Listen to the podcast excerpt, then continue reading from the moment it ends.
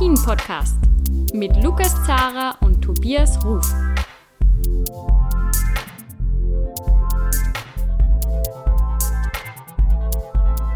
Hallo zur neuen Ausgabe von Après Ski, der Alpin-Podcast von skionline.ch. Ja, es geht wieder los.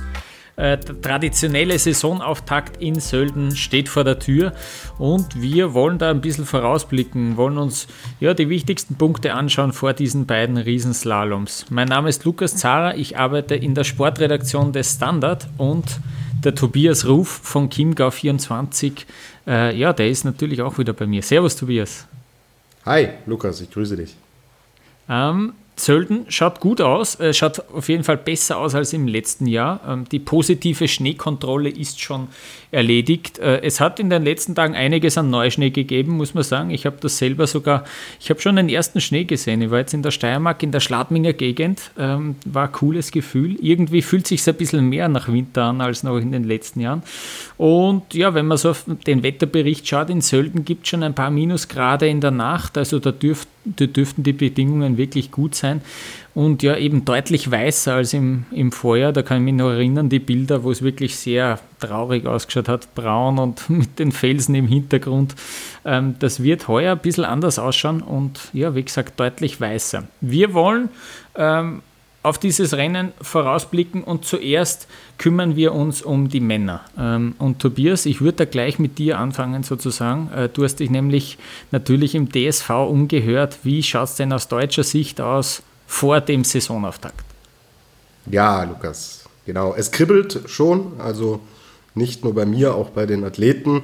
Das hat man deutlich gespürt. Es läuft in diesem Jahr leider etwas anders ab, als wir das bisher auch als Journalisten kannten. Es findet jetzt, wir nehmen am Montag auf, also am Montag vor Sölden. Und jetzt gerade findet eigentlich die DSV-Einkleidung statt. Das war immer ein Meet and Greet der Wintersportszene und dort mhm. hat man sich dann auch wirklich sehr, sehr gut mit den Athleten unterhalten können. Klar, im Corona-Jahr will man natürlich die Kontakte da reduzieren und trommelt dann nicht die große Masse zusammen, um eventuell auch die Sportler zu gefährden und zu riskieren. Es finden zwar Pressetermine jetzt Ende der Woche in Sölden statt, aber ja, ich komme aus Rosenheim, wir sind Risikogebiet, wir haben eine extrem hohe Inzidenz, was Corona angeht. Deswegen werde auch ich schweren Herzens auf die Pressetermine vor Ort in Sölden verzichten. Aber der Deutsche Skiverband hat das sehr, sehr gut gelöst und veranstaltet inzwischen für uns Journalisten den Medienmittwoch. Da wird uns immer rechtzeitig Bescheid gegeben, wer zu Gast ist. Meistens sind das drei Leute und dann werden Videokonferenzen einberufen. Das klappt sehr gut, ist ein toller Service auch vom Deutschen Skiverband. Und ja, wir dürfen für unseren Podcast tatsächlich da auch Inhalte verwenden. Hm. Und vor äh, knapp zwei Wochen hat der Medientag mit den Alpinen stattgefunden und zwar im Herrenbereich. Und da war einmal der äh, Bundestrainer der Herren, der Christian Schweiger, zu Gast. Dann waren die zwei stärksten Riesentorläufer, die wir im Deutschen Skiverband haben, nämlich der Schmied Alex und der Stefan Luiz zu Gast. Genau, und mit denen habe äh, ich dann mit vielen anderen Journalisten auch gesprochen und der Eindruck war erstmal ein guter. Also Christian Schweiger, den wir auch gleich im O-Ton äh, hören werden, hat insgesamt eigentlich ein ganz positives Fazit gezogen, was die Vorbereitung angeht. Also bei den Speed, bei den Speedfahrern ist es immer ein bisschen schwieriger gewesen, das Training entsprechend umzugestalten, weil da der Fokus natürlich immer auf dem Überseetraining in Südamerika eigentlich gelegen hat. Bei den Technikern, und wir reden heute gezielt über die Techniker, zur Info für euch über die Speed.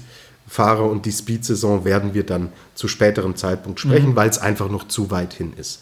Deswegen heute voller Fokus auf Sölden und dann entsprechend auch auf die Techniker. Ähm, das Training hat sich ein bisschen verändert, sagt er, klar, weil natürlich Ausreißverbote und sowas da waren und im Frühjahr die Materialtests nicht so stattfinden konnten, wie man es gewohnt ist, aber sie haben das Beste draus gemacht und haben das Training dadurch ein bisschen umstrukturiert. Die Techniker, sagt Christian Schweiger, haben super trainieren können und er gibt uns einfach mal so einen Einblick, was sich jetzt innerhalb der deutschen Mannschaft getan hat. Es gab viele Rücktritte so in der zweiten Reihe. Der Christian wird das gleich noch genauer äh, mhm. aufdröseln und wird uns da wirklich ein Bild geben, wie sich das so ein bisschen verändert. Er spricht dann auch über, ja, dass das ein existenziell wichtiger Winter auf den insgesamten Skizirkus zukommt, wie wichtig es ist, diese Rennen zu fahren. Es werden keine Zuschauer in Sölden sein, das werdet ihr mitbekommen haben, wird heute auch noch Thema sein in unserer Sendung, aber er gibt da einen sehr guten Einblick, um was es auch dann wirklich geht und er blickt auf Sölden voraus und ich habe es schon gesagt, es ist Montag, wir nehmen auf. Deutschland wird drei Startplätze haben. Zwei davon sind fix vergeben an den Schmied Alex und den Stefan Luiz. Und wer dann letztlich den dritten Startplatz belegen wird, werden wir sehen. Aber ihr werdet bei uns auf den Social Media Kanälen, sei es Instagram, Twitter oder Facebook, da natürlich rechtzeitig versorgt. So, Lukas, ich habe jetzt viel gesagt. Ich würde sagen, wir hören mal rein, was mhm. Christian Schweiger zu den wichtigsten Themen zu sagen hat. Perfekt. Bevor wir auf äh, Sölden kurz zu sprechen kommen, ähm, es haben ja einige namhafte ähm, Fahrer aufgehört, einige aktiv sind zurückgetreten. Ähm, wer ist denn in die LG1A nachgerückt ähm, von den jüngeren Talenten, also Namen, die wir jetzt uns äh, mal zu Gemüte führen müssten, die wir mal gehört haben sollten, weil ähm, der Fritz ist weg, der Dr. Fritz, der Dominik Stehle, der Staubitzer, sind ja einige gegangen auch ähm, der Klausi Brandner von der Speed-Mannschaft. Äh, wer, wer ist denn da nachgerückt? Ja, wir, wir haben letztes Jahr eigentlich auch das große Ziel gehabt, dass wir in der, in der sogenannten zweiten Garde im Europacup versuchen müssen, dass wir Athleten äh, im, im Spitzenfeld äh, platzieren. Das ist uns auch recht gut gelungen. Und diese Athleten, die, die da in die Top 5 in, in der Gesamtwertung im Slalom beziehungsweise Riesenslalom waren, die sind dann jetzt aufgerückt in die Weltcup-Mannschaft. Das ist auf, auf der technischen Seite der, der Dremel Anton, der Rauchfuß Julian und der Basti Meisen. Und auf der Speed-Seiten war ja eigentlich der Brandner Christoph und der, der Joche Simon, die haben ja letztes Jahr schon mit der Weltcup-Mannschaft trainiert und, die, und sind dann wieder zurückgegangen in den, in den Europacup. Dieses Jahr haben wir sieben Startplätze, also einer von den beiden äh, wird fix zur Weltcup-Mannschaft zählen im Winter, beziehungsweise ist es natürlich offen für, für jeden, äh, für die anderen Athleten, auch, die müssen sich schon bestätigen, wer dann diese sieben Plätze äh, kriegt, das, das werden wir bei den letzten Trainings dann entscheiden. Sehr gut. Ähm, Startplatz ist ein gutes Stichwort für Sölden. Wie viele Startplätze haben wir denn in Sölden? Ja, in Sölden haben wir leider nur drei Startplätze.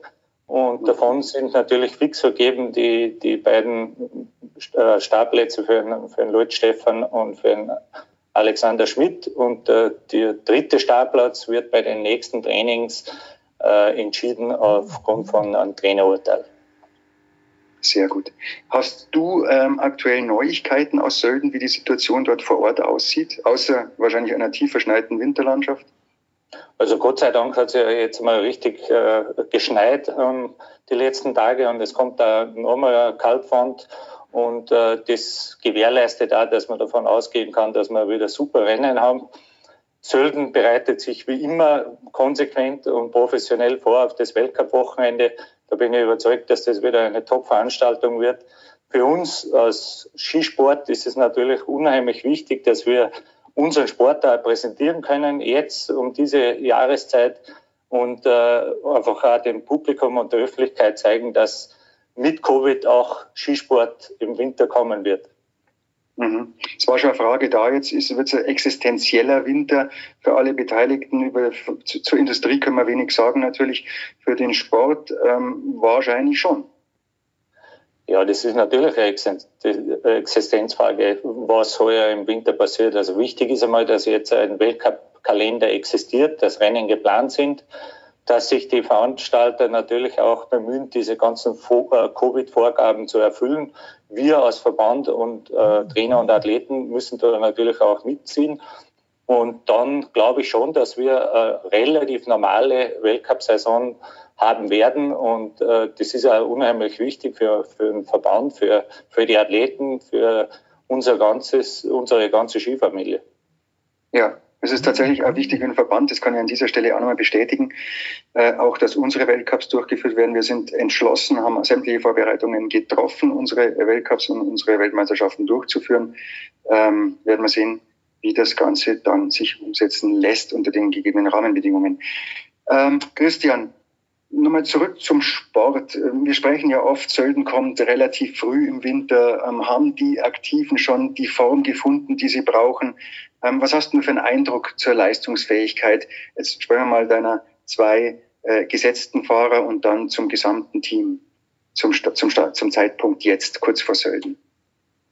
Also es, äh, ich bin eigentlich relativ ruhig. Wir haben wir haben super trainiert. Die Jungs haben sich richtig äh, konsequent vorbereitet. Es war bis, äh, das, bis zum letzten Camp in Saas-Fee eigentlich äh, alles top. Was jetzt natürlich passiert ist, in den letzten Tagen durch den Schneefall war Training nicht möglich. Und äh, da müssen wir jetzt ruhig bleiben. Wir werden nächste Woche dann versuchen, dass wir irgendwo äh, einen Riesenslalom mit Hang mit Wasser präparieren, damit sie die letzte Abstimmung da äh, machen können vor den Rennen. Und dann, äh, wenn sie ihre Leistungen bringen vom Training, dann bin ich überzeugt, dass, dass das gute Leistungen werden. Sölden ist natürlich immer irgendwo ein eigenes Rennen. Jetzt ist es noch eine Woche früher. Äh, wenn man dabei ist, ist es super. Wenn es nicht so klappt, dann weiß man, man hat noch gewisse Hausaufgaben zu erfüllen. Und man hat ja dann noch einmal relativ lange Zeit bis zum nächsten Riesenslalom beziehungsweise bis zum Parallel-Riesenslalom in Lech. Aber ich bin zuversichtlich.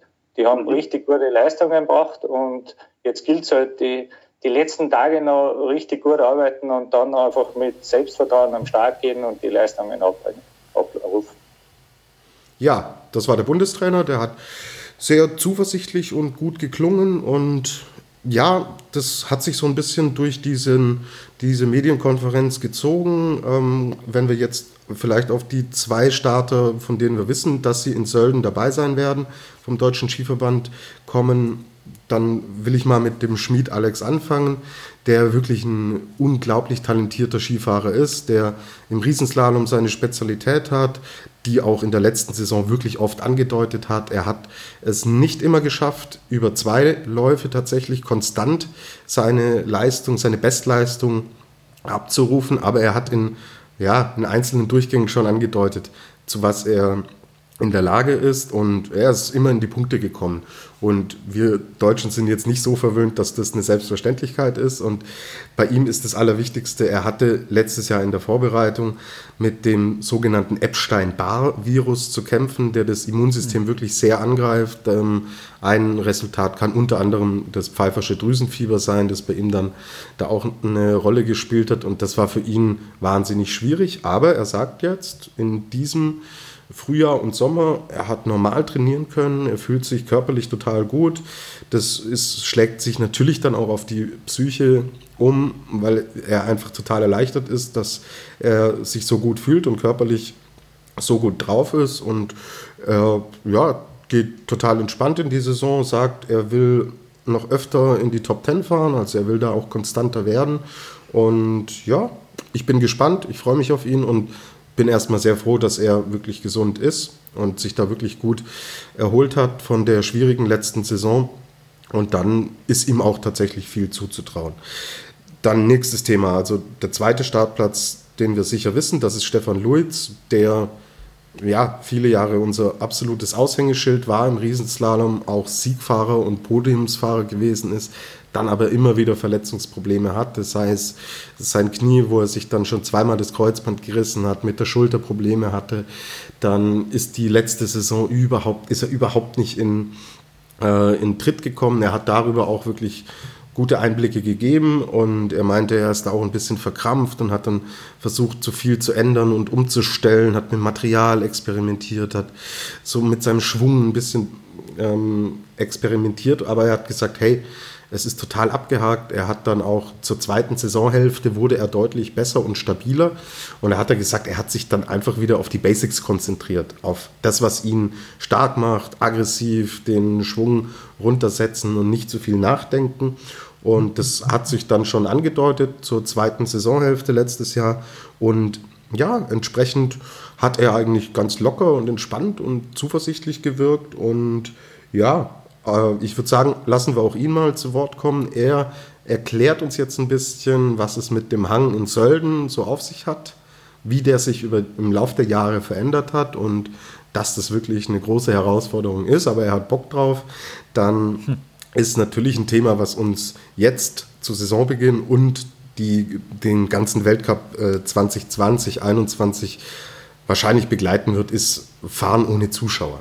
Ja, und Lukas, ähm, das ist so eine neue Situation für die Athleten auch, dass da niemand unten steht und äh, die Fahrer einpeitscht und ähm, ja, wie, wie reagieren denn die Athleten darauf? Ja, da können mhm. wir natürlich nur spekulieren, aber äh, Stefan gibt da uns auch einen ganz äh, guten Einblick und dann zu guter Letzt erklärt, er, erklärt er noch so, was er von seiner Saison erwartet und ja, in welchen Disziplinen wir ihn eventuell noch sehen könnten, weil klar, Riesenslalom ist der absolute Fokus bei Stefan Lulz und er war auch ein sehr guter Parallelfahrer oder ist einer, ja, wie der Schmied Alex aus. Mhm. Aber da wir wissen, wir werden im Endeffekt nur einen regulären Parallelslalom jetzt erstmal sehen in dieser Saison, abseits der WM, und zwar jetzt in Lech Zürs. Da auch noch eine kleine Korrektur zur letzten Folge. Da hatte ich äh, irrtümlich gesagt, dass in beim Saisonfinale in der Lenzer Heide auch nochmal ein Parallelslalom gefahren wird. Wird er auch, aber er ist als äh, Team Parallelslalom mhm. angesetzt. Das als kleine Korrektur. Aber jetzt rede ich schon wieder zu viel. Lassen wir doch die zu Wort kommen, die wirklich was zu sagen haben. Und das ist in dem Fall Stefan Lulz. Hören wir mal rein, was er uns Spannendes zu erzählen hat das schaffst du oder das wirst du schaffen, da bin ich mir sicher. Du hast gerade von steilen Gelände und Schwünge fürs steile Gelände gesprochen. Und das ist eigentlich für Sölden wirklich existenziell. Ähm, ich persönlich habe den Eindruck, der Hang wird immer steiler auf der einen Seite und immer flacher auf der anderen Seite, nämlich unten raus. Wie kommt es dir vor, die Veränderung des Weltcups Hang da in Sölden? Ja, er verändert sich ähm, schon immer ein bisschen. Also wenn ich mich zurückerinnere an meinen ersten Weltcup-Start, da sind die Übergänge speziell in Steilhang äh, waren noch ein bisschen krasser. Jetzt ist er, ähm, denke ich, gleichmäßiger, aber länger steil und unten dann auch ähm, irgendwie länger flach. Also hat sich schon sehr, sehr verändert. Aber ja, es ist nach wie vor ein echt schöner Hang und hat es auf jeden Fall ordentlich in sich. Und die Länge auf der Höhe, ähm, darf man natürlich auch nicht unterschätzen. Und wie ich schon gesagt habe, da in der Richtung werden wir vielleicht noch mal ein bisschen was brauchen und dann sollte es eigentlich ganz gut passen. Ja, es ist eine Herausforderung und bleibt eine Herausforderung. Ähm, Stefan, jetzt sind keine Zuschauer vor Ort. Ähm, ich weiß nicht, inwieweit dir das wichtig ist, beziehungsweise inwieweit dich das unterstützt oder nicht, inwieweit du das ausblendest, wenn du ein Rennen fährst, wie du die Atmosphäre generell mitnimmst. Aber was hältst du davon, dass jetzt ähm, das Ganze ohne Zuschauer stattfindet? Ja, es hilft natürlich nichts. Also mit der aktuellen Situation ist natürlich, ähm, glaube ich, für alle Beteiligten besser, wenn keine Zuschauer vor Ort sind. Aber für einen Sportler an sich ist natürlich einfach äh, brutal schade, wenn einfach die Stimmung fehlt. Ähm, klar können wir ohne Zuschauer ähm, Rennen fahren und performen, aber die Stimmung ist natürlich in Selten schon mal echt cool. Aber ich sage mal so, wenn man schlecht fährt, ist man froh, dass keiner da ist. Wenn man gut fährt, ist natürlich umso schöner, wenn man Leute dabei hat, die mit einem feiern. Aber ich glaube, mit der aktuellen Situation ähm, ist es wahrscheinlich besser, wenn wenn es erstmal ja. ohne Zuschauer über die Bühne geht. Ja, und wichtig, dass wir, dass wir den Sport ausüben können. Genau. Ähm, der, der, Alex hat uns erzählt, ich weiß nicht, ob du mithören konntest, Alex hat erzählt, dass er mal Slalom ein bisschen mehr wieder gefahren ist. Du hast in, im letzten Jahr mal ähm, auf den längeren Ski gestanden, zwischendurch. Wo geht für dich da die Reise hin? Ähm, Speed, Technik, Slalom, Super-G, Abfahrt, was, was, was, was kannst du dir vorstellen? Ja, sehr gute Frage. Ich kann sie auch nicht hundertprozentig beantworten, muss ich ehrlich sagen. Ja. Also Fokus war natürlich jetzt schon ähm, speziell auf den Riesenslalom, aber ich war dann auch ähm, in der Skihalle in Peer, habe einen Slalomblock gemacht und in den letzten zwei Kursen in Sasfe habe ich mich dann neben dem Riesenslalom dann ein bisschen auf den Super-G konzentriert und da speziell auch für den Riesen das eine oder andere mitzunehmen, aber natürlich auch mit dem Gedanken, vielleicht auch mal in Richtung Super G einen weiteren Schritt zu machen. Ja, ähm, wo die Reise jetzt wirklich hingeht, ähm, weiß ich jetzt noch nicht hundertprozentig, aber die Slalomfahrer, die fangen erst Mitte Dezember an. Da habe ich noch ein bisschen Zeit, mich auch darauf vorzubereiten. Und man muss ein bisschen den Rennkalender auch anschauen, welcher Super-G wirklich Sinn macht jetzt in meiner Position. Da wäre natürlich Beaver Creek und Hinterstoder, die speziell für die Riesenslalomfahrer natürlich ein bisschen mehr entgegenkommen. Bei den etwas abfahrtsorientierten Super-Gs, da brauche ich sicher dann noch äh, sehr viele Kilometer, dass ich, dass ich da irgendwo auch konkurrenzfähig dann wäre. Ja, also ich finde, das klingt gut, Lukas, und bin da zuversichtlich. Und wenn ein Stefan Luiz locker, entspannt ist, so wirkt er, verletzungsfrei, gesund ist, kann er was reißen. Und da freue ich mich sehr drauf. Ich hoffe, dass er in Sölden jetzt gleich sehr, sehr gut reinkommt. Das könnte dann so ein Wegweiser für die kommende Saison sein. So, Stefan, äh, ich habe ihn dann auch noch gefragt, ähm, wer sind denn die Favoriten im Bereich Riesenslalom? Mhm. Wir reden ja heute gezielt über den Riesenslalom und ja, das Feld der Favoriten ist groß und er hat schon einige Namen auf dem Zettel, über die wir dann auch gleich sprechen werden. Hören wir aber da noch mal kurz rein, wen er denn als größte Konkurrenz eigentlich sieht in diesem Bereich. Ja, da gibt es natürlich ähm, einige. Also das hat man letztes Jahr auch gesehen, es hat sehr, sehr viele verschiedene ähm, Podest gegeben. Da hat man natürlich die, die Klassiker wie äh, Christoffersen, Pintero, ähm, aber dann auch ähm, die Schweizer haben ein sehr, sehr gutes Team. Mit dem äh, Zubcic hat man gesehen, dass er auch sehr, sehr schnell fahren kann. Kranjetz.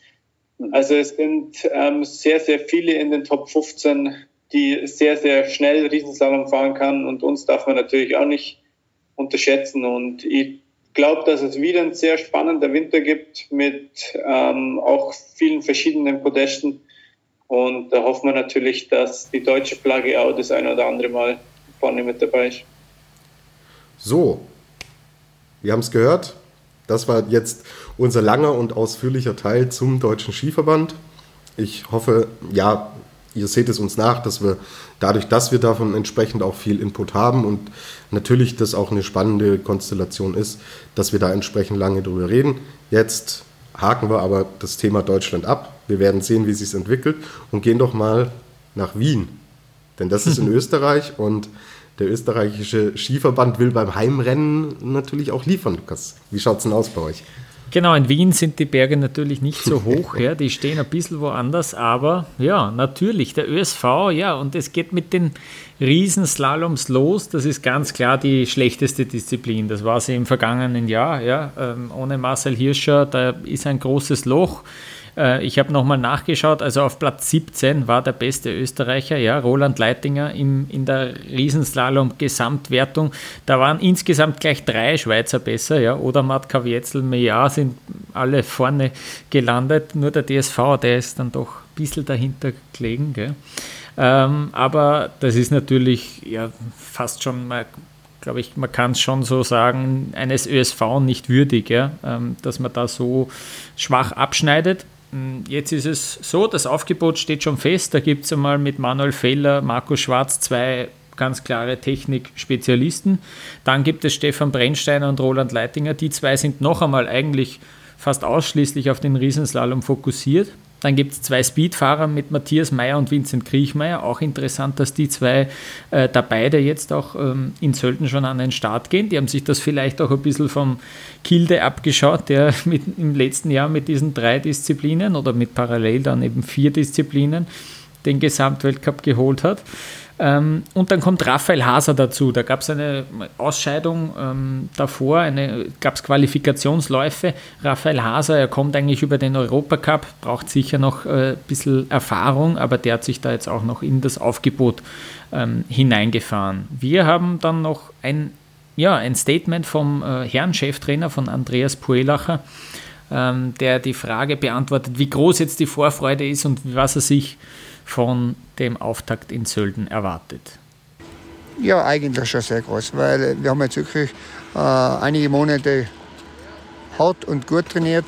Äh, ich glaube, die Burschen sind äh, gut vorbereitet. Äh, klar, wir sind nicht die Favoriten in Sölden, Äh, die Ausgangsposition für uns ist nicht ganz einfach, aber wir kämpfen um, um jeden Punkt, um jeden, äh, jede Platzierung und ich glaube, nicht nur ich oder die Trainer freuen sich auf das Rennen, sondern auch die Athleten sind froh, wenn es endlich losgeht.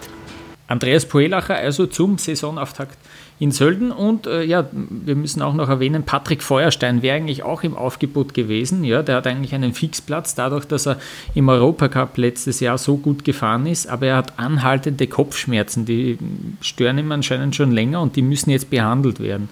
Also das klingt gar nicht so gut, da muss man natürlich aufpassen.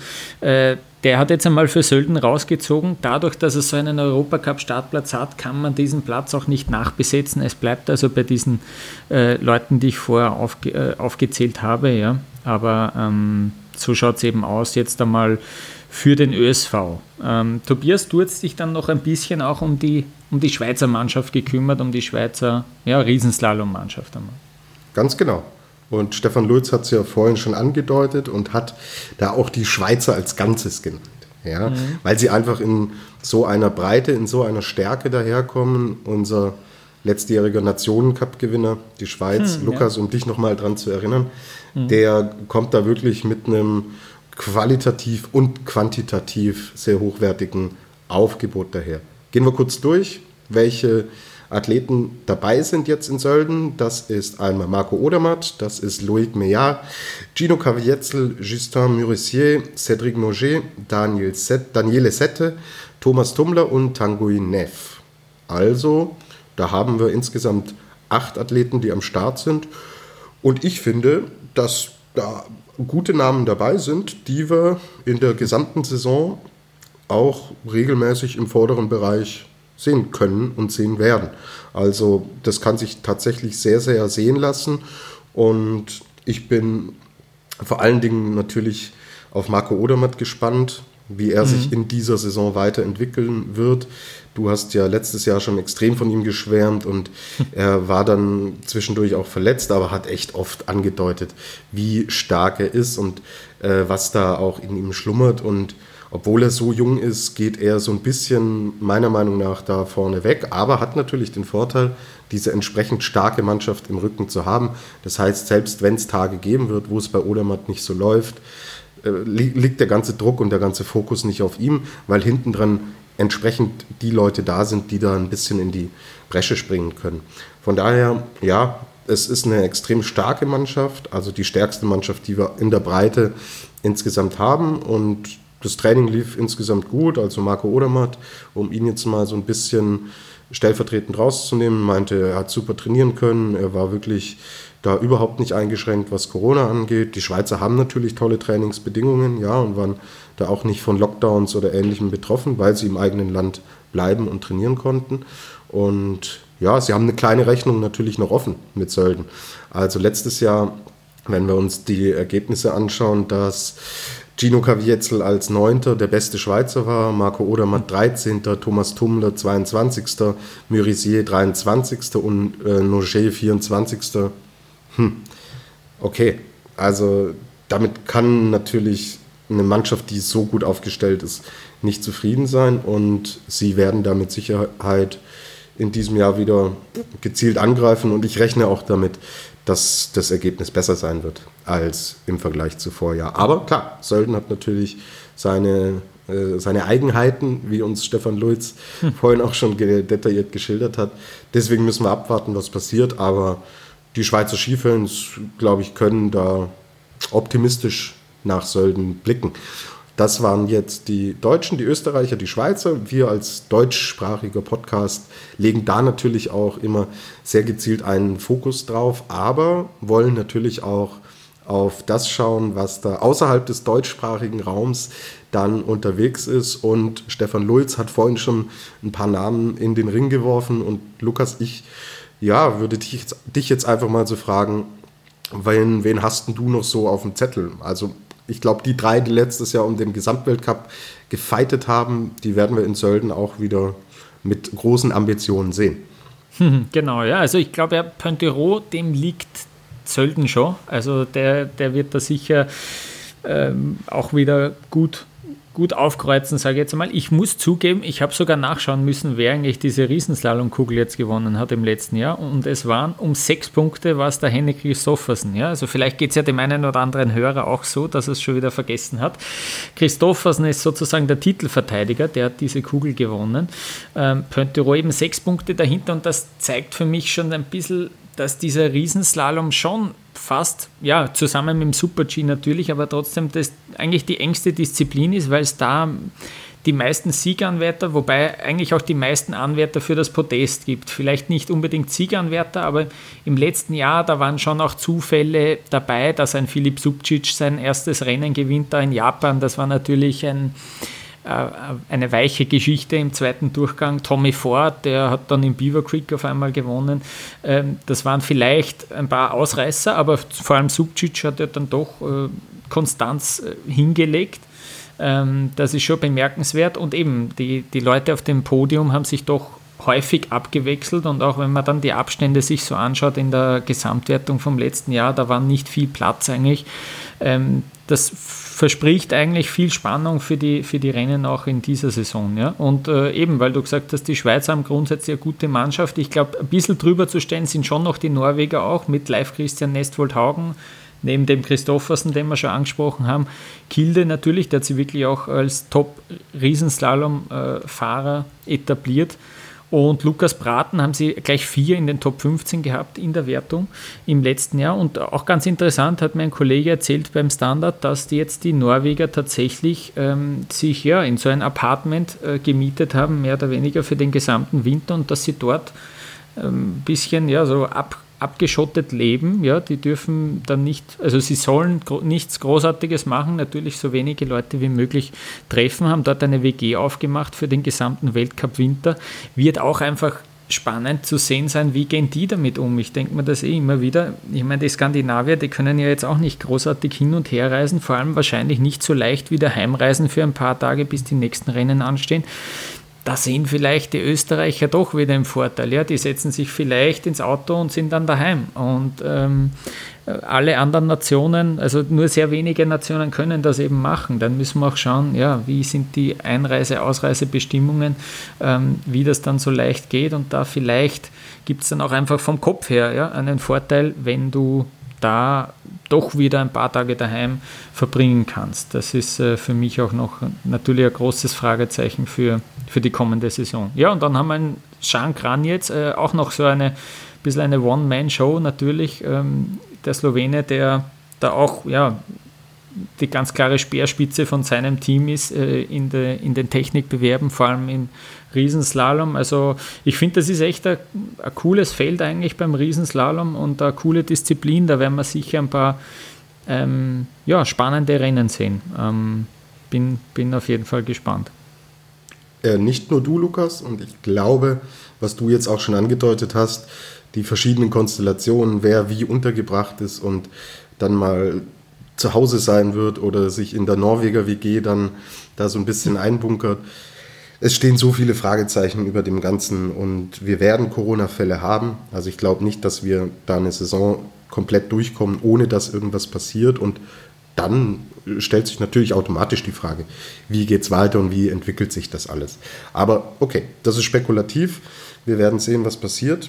Ich freue mich jetzt erstmal sehr auf Sölden und Lukas, da auch schon unsere ersten Hörer über Social Media ihre Tipps abgegeben haben und uns gefragt haben, ob wir denn auch tippen. Ja, wir tippen. Und zwar sagen wir heute einerseits den Sieger von Sölden, dann denjenigen, der unserer Meinung nach die Riesenslalom-Wertung gewinnen wird. Und wir müssen heute natürlich auch schon unseren Tipp für den Gesamtweltcup-Sieg abgeben. Die anderen Kugeln für die anderen Disziplinen machen wir dann später. Aber klar, so fair müssen wir sein, dass wir jetzt schon die drei wichtigsten Tipps abgeben. Lukas, ich lasse dir den Vortritt. Bitte nennen wir die Reihenfolge, wer gewinnt in Sölden, wer gewinnt den Riesenslalom-Weltcup und wer holt sich den Gesamtweltcup bei den Herren. Was sind deine Tipps? Also ich glaube, in Sölden wird wieder der Pointero der schnellste sein. Ja? Ich glaube, der Berg liegt ihm einfach. Ich glaube, äh, da hat er so gute Erinnerungen. Das ist einfach mein, mein Gefühl, ähm, dass er sich mit diesem Berg einfach am besten ja, ähm, zurechtkommt dort. Und ich habe ihn auch äh, als meinen Kandidaten, muss ich sagen, für den Gesamtweltcup, ja, weil er einfach auch einer ist, der ähm, im Super-G dann auch fett punkten kann. Ja. Die Frage wird auch sein, wie konstant ist er im Riesenslalom. Da muss er schon häufig auch wirklich fette Punkte einfahren und das, ob er das dann im Slalom auch hinbringt, dass er regelmäßig aufs Podest fährt, das ist so ein bisschen mein, mein, mein Schlüssel eigentlich. Wenn Pontiro auch im Slalom sehr regelmäßig aufs Podest kommt, dann glaube ich, gewinnt er den Gesamtweltcup. Ich traue es ihm zu und sage, er gewinnt den Gesamtweltcup. Ähm, und für einen Riesenslalom, damit es nicht so langweilig wird jetzt, ja, und ich nicht so einen großen Namen sage, sage ich jetzt einfach, dass der Philipp Subcic, der ähm, dieser, dieser, dieser Sieg in Japan beflügelt ihn so, ähm, hat eigentlich eh wirklich eine konstante, gute Saison im Riesenslalom gezeigt und ich glaube, da steckt noch ein bisschen mehr in ihm. Er ist ein bisschen so ein wilder Kerl und äh, lacht so häufig im, im Zielbereich. Er ist so ein positiver Kerl und ich traue ihm dazu, dass er da für Kroatien wirklich äh, viel reißen wird und ich sage, dass der die, die Kugel holen wird im Riesenslalom. Ähm, ja, wie schaut es bei dir aus? Hast du auch so einen Außenseiter-Tipp oder ähm, was, was, ist deine, was ist deine Meinung? Also mit Außenseitern kann ich nicht dienen. Ich komme auch zweimal mit dem Namen Pantyro daher, aber ein bisschen andere Konstellation mhm. als du. Ich sehe ihn auch als den Top-Favoriten für Sölden an und glaube, wenn er gut durchkommt, dass er das Rennen gewinnen wird. Wie du schon gut gesagt hast, der Hang liegt ihm einfach. Er weiß, wie es ist, dort zu gewinnen. Er ist auch gut durch die Vorbereitung gekommen. Deswegen glaube ich, dass er da gleich einen raushauen wird und das dann auch der Grundstein dafür sein wird, dass er die Riesenslalom-Wertung gewinnen wird. Das ist zumindest mhm. meine Prognose. Aber ich glaube, er wird den Schlüssel nicht finden, den du gerade angesprochen hast, mhm. und zwar im Bereich Slalom, dass er dadurch sich den Gesamtweltcup holt. Er hat meiner Meinung nach einen wirklich entscheidenden Nachteil dadurch, dass die alpinen Kombinationen raus sind. Ja. Da hat er nämlich wirklich extrem konstant gepunktet und zwar im wirklich hohen Niveau und Segment. Er hat sich ja auch beschwert darüber, dass mhm. die Kombinationen weg sind. Könnt ihr anhören in unserer Folge, wo wir den Kalender besprechen. Das war unsere letzte Folge, also hört da noch mal gerne rein.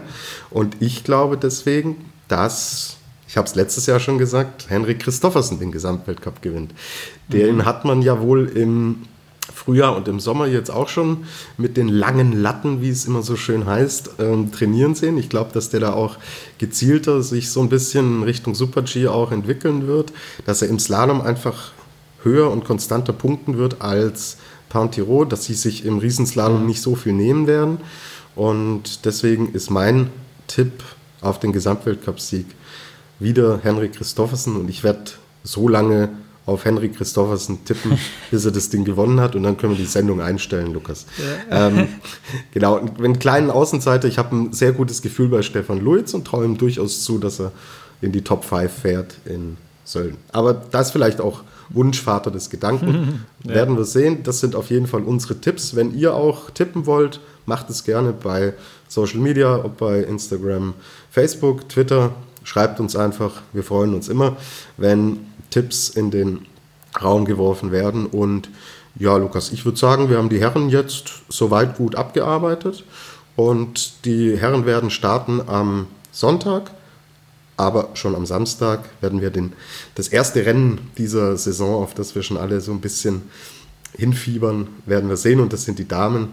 Die sind im Weltcup in Sölden zuerst dran. Bei uns sind sie heute als zweites dran. Aber auch über die wollen wir natürlich sprechen. Kurze Pause und dann ab zu den Damen.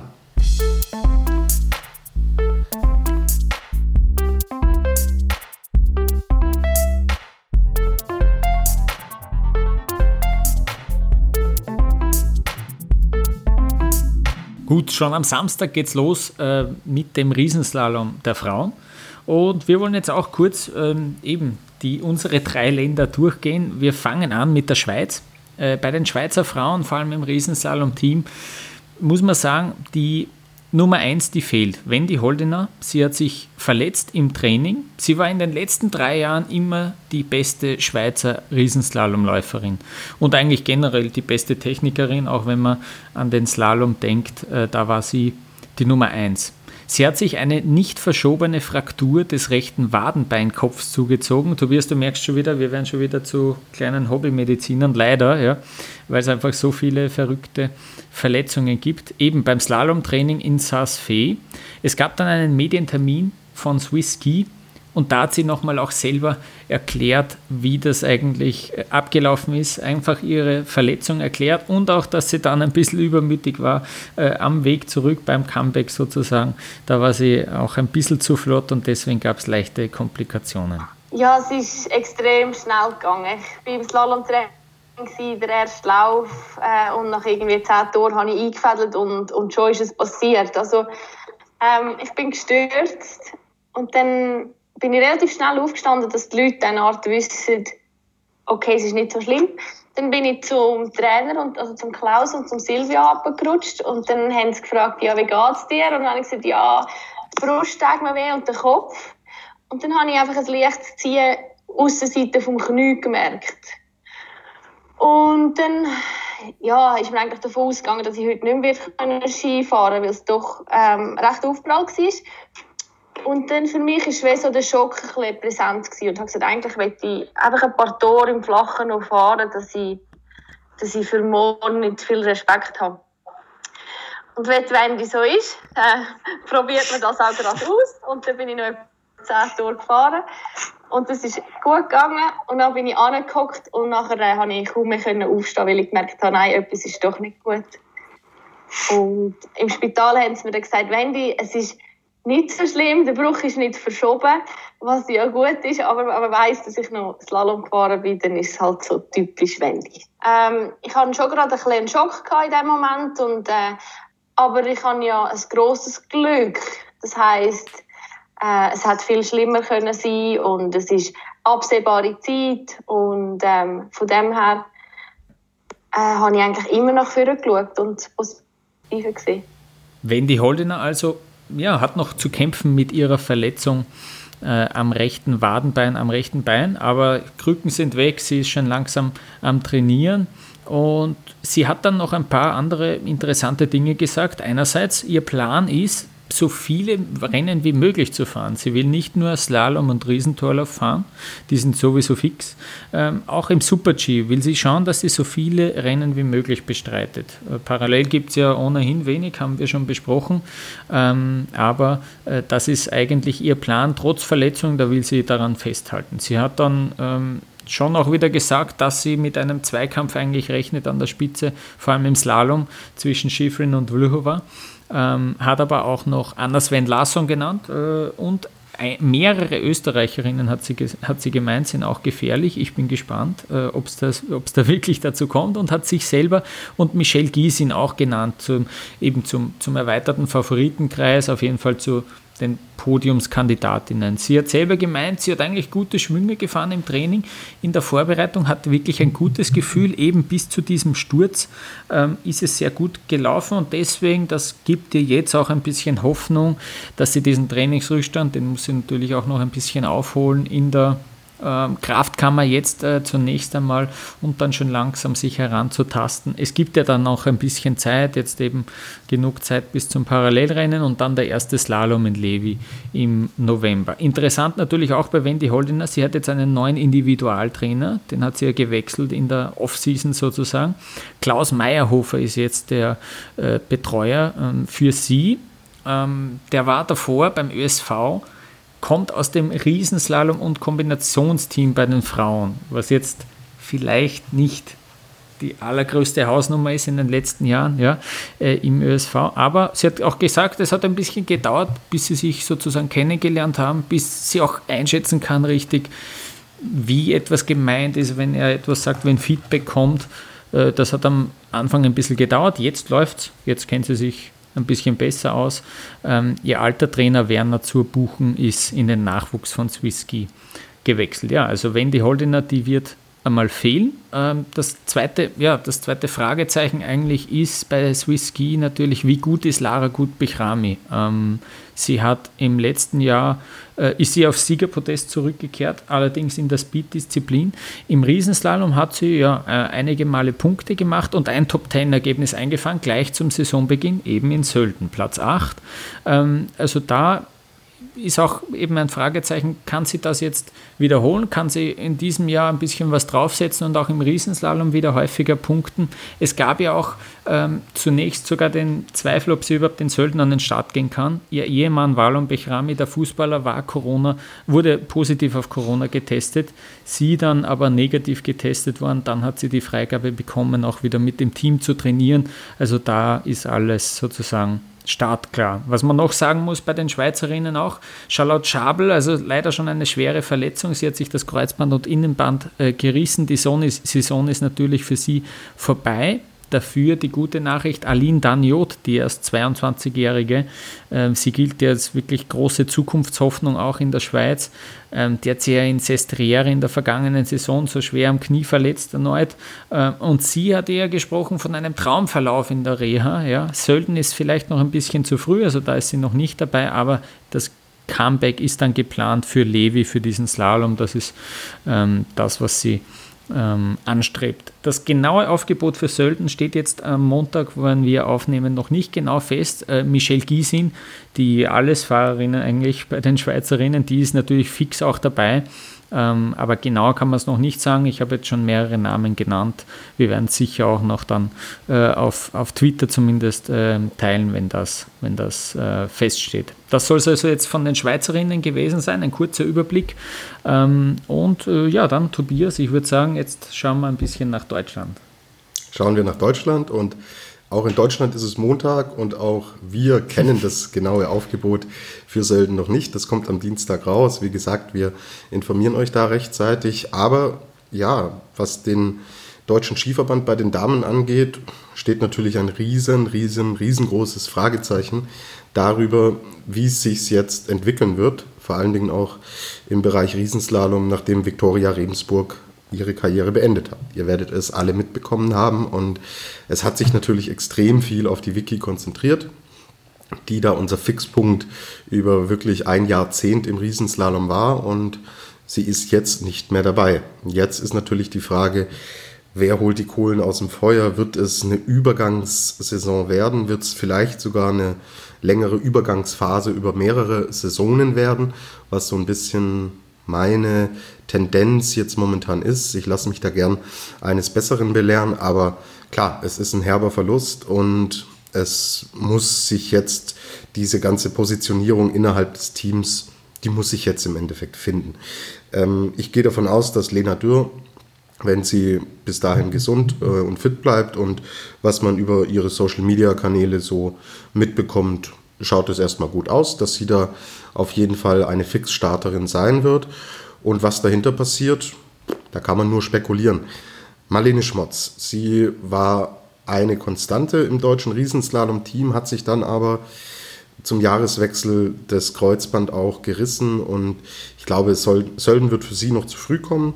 Da wird man auch behutsam vorgehen und sagen, hey, wir schauen, dass sie in die reguläre Saison, Sölden läuft ja immer so ein bisschen abseits der normalen Saison, wenn es dann wirklich im Wochentakt auf die Pisten geht, da ist ja Sölden so ein bisschen außen vor. Deswegen wird man da behutsam schauen, dass man sie auch nicht verheizt, weil man sie natürlich für die Zukunft auch noch braucht und sich in diesem Jahr auch wirklich diese Übergangsphase leisten kann im deutschen Skiverband. Wenn du ohnehin nicht so breit aufgestellt bist und dir dann diese Athletin im Endeffekt wegbricht mit der, mit der Wiki, wird man die Geduld mitbringen und wird schauen, dass man da wirklich jetzt alles ein bisschen auf die Zukunft auch ausrichtet und dass wir verschiedene Namen sehen werden im Laufe der Saison, wer da auch tatsächlich dann die Chancen kriegen wird. Wer letztes Jahr öfter mitgefahren ist, ist die Martina Willibald.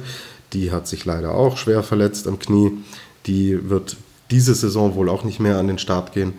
Ja, und dann entsprechend bin ich gespannt, wer sich hinter Lena Dürr da platzieren und bewegen wird. Äh, Leonie Flötgen hat schon Weltcup-Einsätze bekommen. Jessica Hilsinger habe ich da so ein bisschen auf dem Zettel. Aber es ist spekulativ und ich glaube, dass wir, wie ich es gerade schon gesagt habe, da im Laufe der Saison auch viele verschiedene Namen sehen werden. Und ja, dann lasse ich mich einfach überraschen. Erstmal, wie das Aufgebot für Sölden jetzt dann am Dienstag tatsächlich ausfällt und ja, wie es im Laufe der Saison dann auch weitergeht. Also ich glaube, da werden wir die ganz großen Resultate nicht sehen. Dafür ist das Feld auch einfach zu gut, dass man da einfach jetzt so gefühlt von 0 auf 100 da vorne reinfährt. Fällt mir schwer, aber ja, an der Stelle können wir es dann auch im Endeffekt schon sein lassen. Wir werden es natürlich genau beobachten und da im Laufe der Saison auch näher drauf eingehen. So, und dann sind wir auch schon in Österreich angekommen und da stehen einige Namen auf der Liste, habe ich jetzt schon gehört. Lukas. Für genau, uns mal durch. Insgesamt, ja, insgesamt sind es nämlich elf Starterinnen gleich bei den Österreicherinnen. Ähm, die, der ÖSV, da ist die Vorfreude wahrscheinlich am größten, weil da steht das Aufgebot schon fest. Ja. Ähm, und auf die Gefahr, dass ich mich jetzt wiederhole, ja, der Riesenslalom war die schlechteste Disziplin im vergangenen Jahr. Ähm, Kathi Liensberger war 13. Ähm, das ist die beste gewesen ähm, im ähm, in, in der Riesenslalomwertung. Einmal ist sie aber aufs Podest gefahren in Lienz. Ich will ja jetzt nicht sagen, dass ich ihr Glück gebracht habe, aber ich war einmal vor Ort im letzten Jahr und äh, da hat es gleich geklappt. Ja. Ähm, also Kathi Liensberger sicher, ähm, sie führt dieses äh, Technikteam an. Ähm, das ist äh, sozusagen die, die, ähm, ja, die Speerspitze aktuell auch. Aber gute Nachrichten natürlich äh, gleich zwei Läuferinnen geben ihr Comeback, nämlich Stefanie Brunner und Bernadette Schild. Beide nach schweren Knieverletzungen. Bernie Schild natürlich, sie war auch schon zu Gast bei uns im Podcast für ein, für ein Interview. Äh, die hat sie ja letztes Jahr genau in Lienz äh, verletzt, sogar im flachen Stück. Da ähm, ganz, ganz komischer Sturz eigentlich. Und genau an dieser Stelle gibt sie also jetzt wieder ihr Comeback. Bin sehr gespannt, wie sich die beiden schlagen werden. Dann gibt es mit Eva Maria Brehm eine Läuferin, die ja diese Kugel sogar schon gewonnen hat im Riesenslalom. Die kann also grundsätzlich auch sehr, sehr gut Riesenslalom fahren. Dann gibt es Franziska Kritsch, sie ist im Team. Äh, die ist ja im letzten Jahr sie, ist sie irgendwie so aufgekommen mit wirklich sehr guten Durchgängen und sehr guten Leistungen. Dann Nadine Fest, die Europacup-Gesamtsiegerin, die hat einen äh, Platz bekommen. Elisa Mörzinger, wir erinnern uns, die ist Zweite geworden in diesem Parallelriesenslalom in Sestriere damals. Ähm, die wird natürlich jetzt darauf schauen, dass sie das ein bisschen bestätigt und dass du nicht äh, nur, ja, die ist ja nur Zweite geworden damals, weil das so ein Parallelrennen war, so ein irreguläres. Ähm, die, die hat da also auch etwas zu beweisen. Mit Ramona Siebenhofer haben wir auch eher eine Speed-Spezialistin, die hat das im letzten Jahr auch schon probiert. Im Riesenslalom, auch in Sölden war sie am Start, äh, da ein paar Riesenslaloms mitzunehmen. Da hat sie sich ganz gut geschlagen im letzten Jahr. Ähm, die versucht das also weiterhin. Mit Katharina Truppe, eigentlich eine sehr gute Slalomläuferin auch, ähm, die ist auch noch im Aufgebot. Und dann gibt es mit Ricarda Haser und Katharina Huber noch zwei, die dieses Aufgebot also ergänzen. Also insgesamt äh, viele Starterinnen ähm, ja, am Feld äh, im, im, im Aufgebot. Ähm, bin gespannt, was da, was da so drinnen ist. Eben Katharina Liensberger, die einzige Podestfahrerin im vergangenen Jahr. Und ähm, ja, im Hinblick auf die WM wird halt auch wichtig sein, dass vielleicht auch Stefanie Brunner, Bernadette Schild, dann ein paar gute Ergebnisse auch schon äh, vor dem Jahreswechsel einfahren. Äh, das muss, glaube ich, das Ziel sein für dieses gesamte Team, dass man da ein paar Kandidatinnen hat, die dann bei der WM wirklich um die Podestplätze mitfahren können. Also das war dann noch dieser kurze Überblick zum ÖSV und jetzt natürlich noch ähm, ein Blick auf ja, das internationale Starterfeld. Ähm, die ganz große Abwesende erneut ist Michaela Schifrin. Sie verpasst Sölden, das hat sie auf Social Media bekannt gegeben. Äh, sie hat eine Rückenverletzung, die, ähm, da, da zwickt es einfach noch zu sehr. Deswegen, die Ärzte haben mir geraten dazu, dass sie Sölden auslassen soll. Ähm, sie hatte einen einen Medientermin gegeben von ihrem Ausrüster von Atomic. Da war sie zu hören. Äh, auch ein Kollege vom Standard hat das äh, mitverfolgt. Ähm, es gab einen langen, ausführlichen Artikel von ihr in der New York Times. Da hat sie auch nochmal über ihr wirklich ja, sehr schweres Jahr gesprochen. Es gab zwei Todesfälle in der Familie innerhalb von wenigen Monaten. Ihr Haus wurde evakuiert wegen Buschbränden. Also das war, da ist wirklich alles zusammengekommen. Sie hat wirklich auch einen, ja, einen, einen, einen traurigen Eindruck auch gemacht. Äh, irgendwie, sie hat ja auch gemeint, sie hätte ja mm, eigentlich die Karriere beendet, wenn die Mutter nicht gesagt hätte, dass sie sie weiterhin begleitet im Weltcup. Also ihr ist das schon sehr ja, zu viel, dass sie so lang von zu Hause weg ist für ihren Beruf. Das ist halt einfach einmal der Fall als Skiprofi. Und da ist sie gerade am Abwägen, ob es das alles überhaupt wert ist. Ähm, was ich bemerkenswert finde, ich finde es wirklich toll, dass sie das auch immer ein bisschen kommuniziert und uns auch teilhaben lässt. Das ist sicher nicht einfach für sie.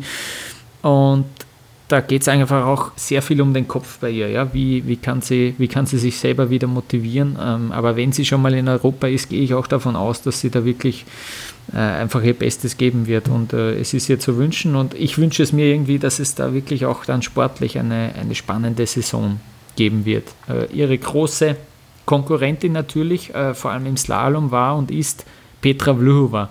Ähm, sie hat ähm, sogar Ski Online äh, auch ein Interview gegeben und hat da erzählt, dass es in der Slowakei sogar ja, ziemlich gemütlich war, was jetzt äh, den Lockdown mit äh, Corona betrifft, wenn man gemütlich in diesem Zusammenhang so sagen darf. Sie war drei Monate lang daheim und äh, hat sich dort eigentlich relativ wohl gefühlt und ihr ist sehr wohl bewusst, dass es in anderen Ländern noch viel, viel schlimmer war und sie hat also da ein gutes Umfeld einfach vorgefunden. Ähm, Jetzt haben wir auch noch einen kleinen äh, Clip äh, vorbereitet aus diesem Interview mit Ski Online, wo sie auch äh, sagt, dass sie doch auch hin und wieder körperliche, körperliche Probleme hat. Hören wir einfach kurz rein, was Petra Vlhova sagt. Oh, my knee is good. Uh, sometimes I have pain, but it's nothing like, uh, I don't know, I cannot king, so we have everything under control and uh, I am healthy, so everything uh, is going well. It was not easy sometimes. Also, me, I had like bad times too that I didn't want to go because I was tired or something. But uh, I will still continue and uh, I become like a World Cup of racers. So, but uh, of course, uh, they have to they have to work all the time. Ja, und Petra Vlhova, also dieses Knie, das dürfte noch immer nicht äh, ganz auskuriert sein. Tobias, du hast im Vorgespräch auch gesagt, vielleicht ist da auch ein bisschen äh, Pokern mit dabei. Wir können natürlich nicht reinhören in ihren Körper, aber äh, sie sagt zumindest, dass es von Zeit zu Zeit äh, leichte Schmerzen gibt im Knie, ähm, aber dass sie diese gut im Griff hat und dass sie diese Schmerzen nicht großartig beeinflussen. Und sie meint auch, das hat sie auch noch erwähnt in diesem Interview, dass natürlich vor allem der, der Jänner, also vor allem die Zeit, die sehr intensiv ist mit vielen Rennen hintereinander, dass der sehr entscheidend wird, vor allem im Hinblick auf, auf Corona. Davor haben sehr viele auch, also ich will nicht sagen, sie haben Angst, aber davor, daran denken die Läuferinnen und Läufer doch sehr wohl, dass wenn du eine Infektion im mit, mitten im, im Rennwinter hast, äh, dass das natürlich dann auch sportlich riesige Konsequenzen und Auswirkungen hat und davor, ähm, davor haben sie am, am meisten Respekt. Und deswegen werden sie sich sicher auch versuchen, so gut wie möglich abzuschotten und erneut, die, wichtig wird dann sein, wie geht jede Athletin, wie geht jeder Athlet mit dieser Situation dann um, dass man sich wirklich viel zurückzieht und sonst nur aufs Wesentliche konzentriert und aufs Training und aufs Sportliche. Gut, und jetzt haben wir schon zwei große Namen genannt, aber die wirklich größte im vergangenen Winter zumindest war Federica Brignone. Und äh, ich glaube auch erneut jetzt wieder ein bisschen ein großes Fragezeichen, obwohl sie den Gesamtweltcup gewonnen hat. Es reden nicht allzu viele über sie, auch im Vorfeld. Das ist schon wieder so. Ähm, sie hat ja die Kugel im Riesenslalom-Weltcup gewonnen, gar nicht so knapp, ziemlich deutlich. Ähm, und ja, alles, was ich auch äh, zu ihr großartig sagen kann, ist, dass sie im, im Schnalstal jetzt auch trainiert hat. Da trainieren generell dann recht viele noch. Auch ähm, die, das ganze Starterfeld eigentlich von Sölden wird dann dort trainieren. Ähm, und da gab es gute Bedingungen auf diesem Gletscher dort. Und ja, die wird sicher, die wird sicher mit dem Mindset in die neue Saison gehen, äh, dass sie diese diese große Kugel und die kleinen Kugeln ähm, im Riesenslalom in der Kombination hat sie die ja auch gewonnen, dass sie die verteidigt. Ja, ähm, bin, bin sehr gespannt, ob, ob wir da vielleicht sogar dann einen großen Dreikampf sehen. Das wäre natürlich richtig cool. So, Tobias, und jetzt wird es ernst. Jetzt geht es wieder um die Tipps. Und äh, ja, wir haben diese drei Kategorien wieder. Also Siegerin von Sölden, Siegerin im Riesenslalom-Weltcup und Gesamtweltcup-Siegerin. Was sagst du? Genau, ich werfe einen Namen in den Ring, den wir noch nicht besprochen haben. Mhm. Und zwar für den Sieg in Sölden und auch für den Sieg im Riesenslalom-Weltcup. Lukas, was schätzt du denn, wenn ich jetzt reinwerfe? Du weißt, von wem ich ein großer Fan bin. Hm. Vielleicht meinst du Marta Bassino? Du kennst mich sehr gut, mein ja. lieber Lukas. Ja, ja. Ich halte wahnsinnig viel von Marta Bassino. Sie hat so eine überragend gute Entwicklung genommen in dieser letzten Saison. Sie ist im Riesenslalom war sie schon immer gut und war sie schon immer mit vorne dabei. Und ich glaube, dass sie diesen Rückenwind äh, brutal mitnehmen wird, dass sie uns in Sölden, sie ist da letztes Jahr nur in Anführungsstrichen Zwölfte geworden, aber sie hat sich, es hat sich so viel getan seit letztes Jahr Sölden bei ihr. Und ich glaube, dass sie mit einem Paukenschlag starten wird in diese Saison, dass sie in Sölden gewinnen wird und dort den Grundstein legen wird für dann auch den Sieg in der Disziplinwertung Riesenslalom. Ich halte Michaela Schifrin immer noch für die stärkste Riesenslalomfahrerin mhm. auf dieser Welt. Ich glaube aber, dass wir bei Michaela Schifrin mit all den Umständen, die du jetzt auch schon angedeutet und angesprochen hast, dass wir eine Saison sehen werden, die wahnsinnig schwierig zu prognostizieren ist aus ihrer Sicht. Also es spielt da einmal diese persönliche Komponente, die du schon erwähnt hast, eine Rolle. Es spielt eine Rolle, dass sie Rückenprobleme hat, dass sie jetzt schon mal dieses erste Rennen verpassen wird. Dann wird das Thema Corona bei Michaela Schifrin ein anderes Thema sein, als es bei den Fahrerinnen aus Europa der Fall sein wird. Michaela Schifrin ist Familienmensch. Dann stehen Zeiten an Weihnachten. Dann wird das ganze Private sie vielleicht irgendwann mal auch ein bisschen einholen was ist denn mit Corona, wenn Michaela Schifrin sagt, hey, sie will jetzt einfach auch mal zur Familie, sie will in die Heimat, sie will in die USA und so wie ich sie einschätze, ist sie, man hat es ja letztes Jahr gesehen, als sie auch gesagt hat, hey, sie kehrt erst dann in den Weltcup wieder zurück, wenn es ihr wirklich wieder gut geht und wenn sie das alles einigermaßen verarbeitet hat. Und sie hat so viel gewonnen. Sie muss ja niemandem mehr etwas beweisen. Ich kann mir vorstellen, dass es für Michaela Schifrin unter diesen ganzen Voraussetzungen und Bedingungen, die wir mit Corona und mit ihrem persönlichen Hintergrund haben, eine Art Übergangssaison werden könnte. Und das veranlasst mich dazu zu sagen, dass sie, wie gesagt, auch nicht die Riesenslalomwertung gewinnen wird. Sie wird auch nicht den Gesamtweltcup gewinnen. Lehne ich mich jetzt aus dem Fenster und glaube, dass es in diesem Jahr Petra Vlhova machen wird.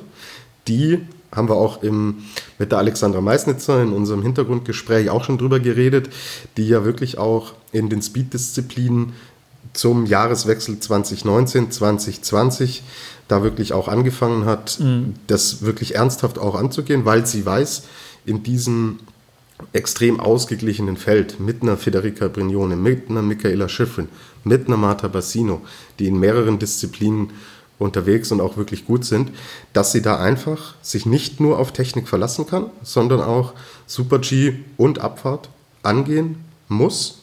Und sie ist es angegangen, sie hat sich extrem gut angestellt, sie ist wahnsinnig ehrgeizig, sie ist aber unfassbar talentiert. Und ich glaube, mit all diese, diesen Fragezeichen hinter dem Thema Schiffrin sage ich jetzt einfach, Petra Vlhova wird den Gesamtweltcup der Damen gewinnen. Und jetzt spiele ich den Ball mhm. zurück nach Wien. In Österreich kann man mit Bällen nicht so gut umgehen wie in Deutschland, aber Lukas, du darfst es trotzdem versuchen.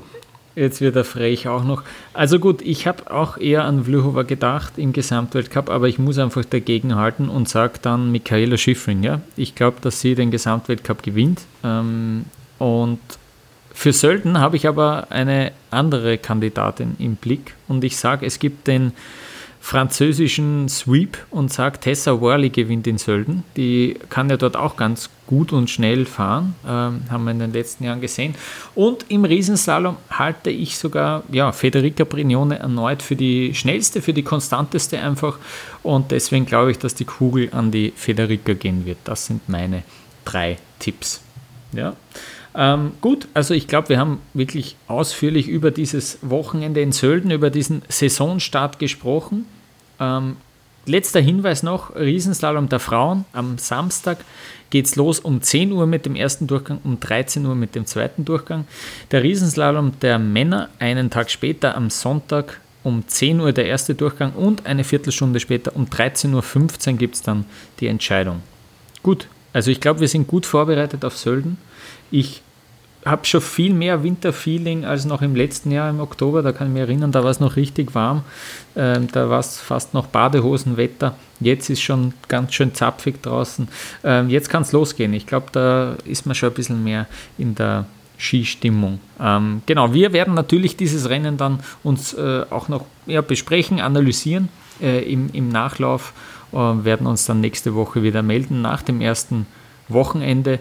Und ja, sonst ähm, Sagt es vielleicht weiter, dass es uns gibt, äh, wird uns sehr freuen. Meldet euch auf äh, Social Media, wenn ihr Fragen habt, wenn ihr Anregungen habt zu unserem Podcast und sonst hören wir uns nächste Woche wieder. Bis bald. Servus. Servus.